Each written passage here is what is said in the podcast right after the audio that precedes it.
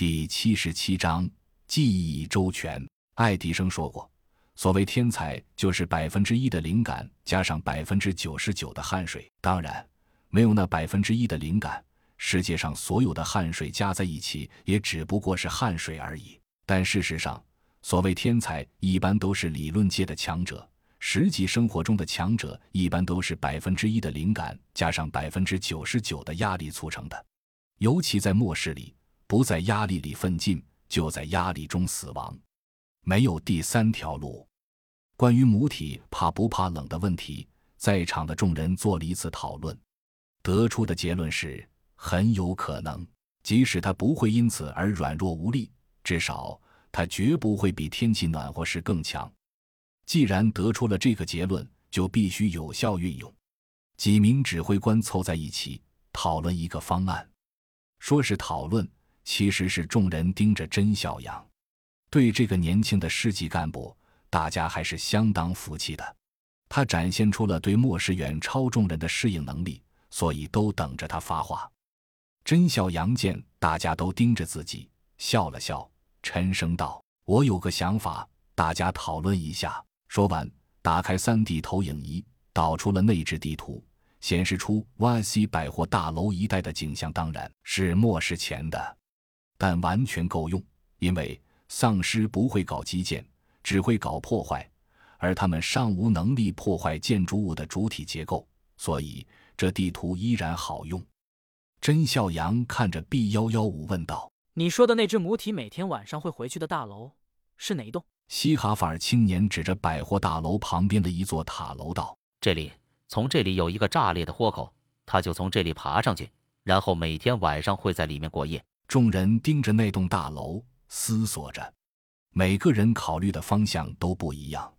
比如，甄孝阳和二姐考虑的就是占据哪个位置，可以对包括那个豁口在内的塔楼进行有效狙击，而且更利于撤退。洛奇考虑的是怎么冲进去，用什么刀法。特战队员考虑的是用什么队形进攻，怎么防守。包括宫飞在内的三名技师，则是在思考来回的路径。怎样走最安全、最高效？两名幸存的外勤则是在思考怎样才能让那怪物不要注意到自己。正所谓一朝被蛇咬，十年怕井绳，就是这个意思。十分钟之后，甄孝阳提出了一套作战方案，环视了众人一眼，他指着地图说：“我的想法，现在是下午十四点点，离天黑还有四个小时左右。从现在起，我们兵分三路。”第一路由我带领，成员包括二姐、幺五、三十三，以及团队特勤组的两名战士，还有你，一百一十五，当然还有你，宫飞。我们需要做的，就是在天黑前赶到这里。甄孝阳指了指塔楼对面的金融大厦，高达三十六层的大厦，绝对是狙击的最佳场所。而他自己、二姐和幺五的三把精确瞄准武器，将为前出分队提供最大化的支援。其余几个人则是警戒位，毕竟狙击手被近身后是很脆弱的。第二组由洛奇带队，带着小七、二十二以及特种团队的绝大多数突击手，还有你六十八，打起精神来！宫飞同志，麻烦你安排一个驾驶员，分两趟把他们送到位。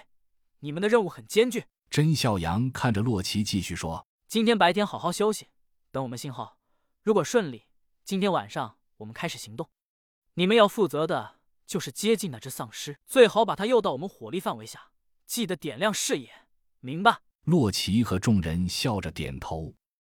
第三组，齐队长由你负责。齐队长立正听着。你从特战队员里选三名最突出的，加上你和一名技师，你们五个人唯一的任务就是保护好吉小秋医生。甄笑阳郑重道：“在情况得到控制后，我们会知会你们前进。”由吉小秋医生对目标进行样本采集，你们要有牺牲自己的觉悟，明白吗？齐队长敬了个礼，表情郑重，没有讲话。